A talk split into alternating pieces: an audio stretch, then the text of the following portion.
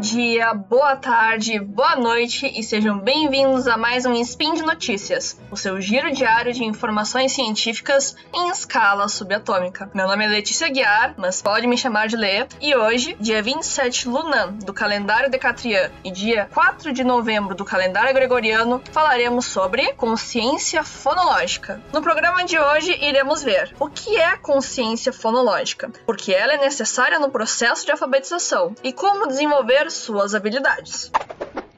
Speed Notícias.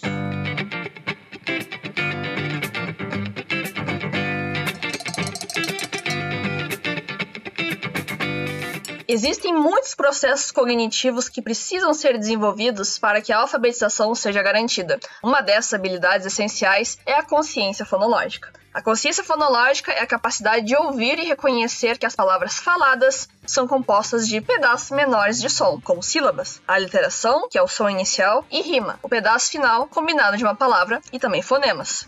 Que palavreado estranho é esse, Lê? Deixa que eu te explico. Fonema é um som distintivo em uma língua. Na prática, isso quer dizer que, se esse som for trocado por outro em uma palavra, tem-se uma nova palavra, de sentido diferente. Podemos dizer que o F, por exemplo, é um fonema, porque ao trocá-lo em uma palavra como faca por V, tem-se outra palavra com outro sentido, vaca. Já o grafema é uma ou mais letras que representam um fonema. No sistema alfabético do português brasileiro, não mais do que duas letras. Por exemplo, o L de luva e o CH de chuva. Para a autora Magda Soares, no livro Alfa Letrar, toda criança pode aprender a ler e escrever, a consciência fonológica pode ser descrita como a capacidade de focalizar e segmentar a cadeia sonora que constitui a palavra e de refletir sobre seus segmentos sonoros, que se distinguem por sua dimensão, a palavra, as sílabas, as rimas, os fonemas. E o, e o autor Arthur Gomes de Moraes aponta que a consciência fonológica é, na realidade, um conjunto de muitas habilidades que envolvem diferentes unidades: sílabas, rimas, fonemas e palavras, como já dissemos anteriormente. Por exemplo, serpente tem a palavra pente dentro.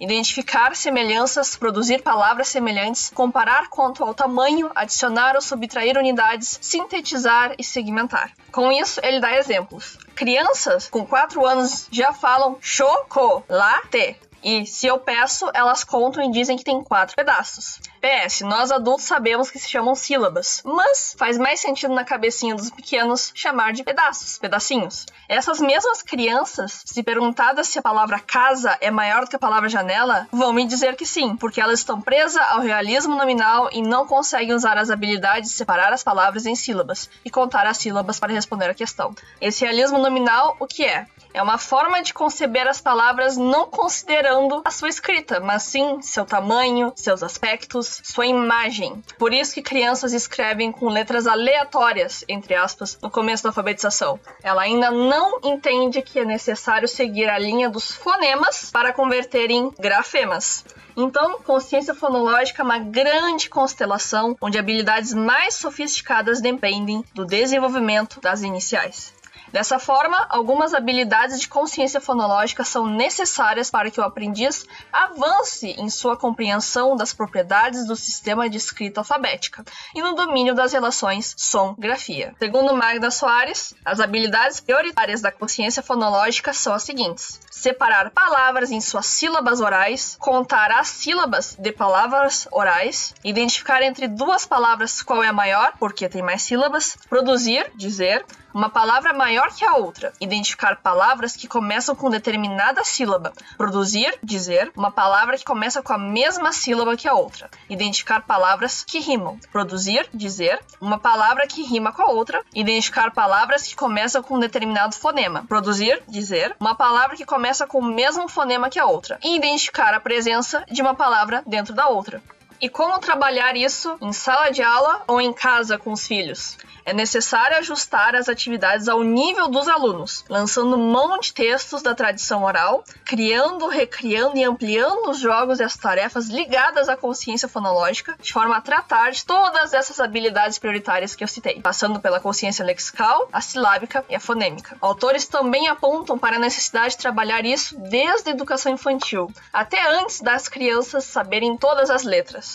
Como foi dito, a consciência fonológica traz habilidades que são necessárias para a alfabetização e também é apontada como uma prioridade na fase inicial da alfabetização, ou seja, ela é necessária desde o início para poder então auxiliar habilidades mais complexas durante o processo de alfabetização. Aí vai então uma lista de atividades recomendadas marcar sílabas com os dedos, adesivos, tampinhas de garrafas ou outro material concreto para identificar quantas vezes foram faladas.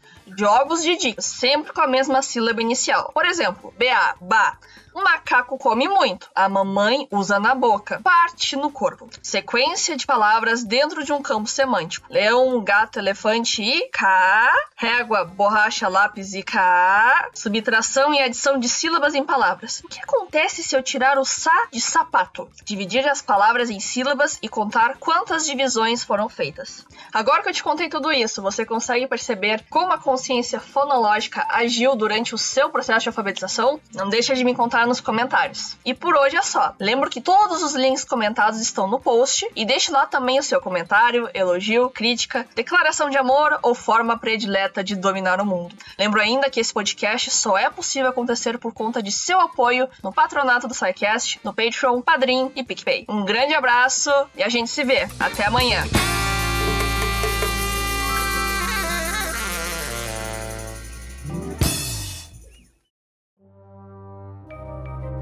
Este programa foi produzido por Mentes Deviantes. deviante.com.br.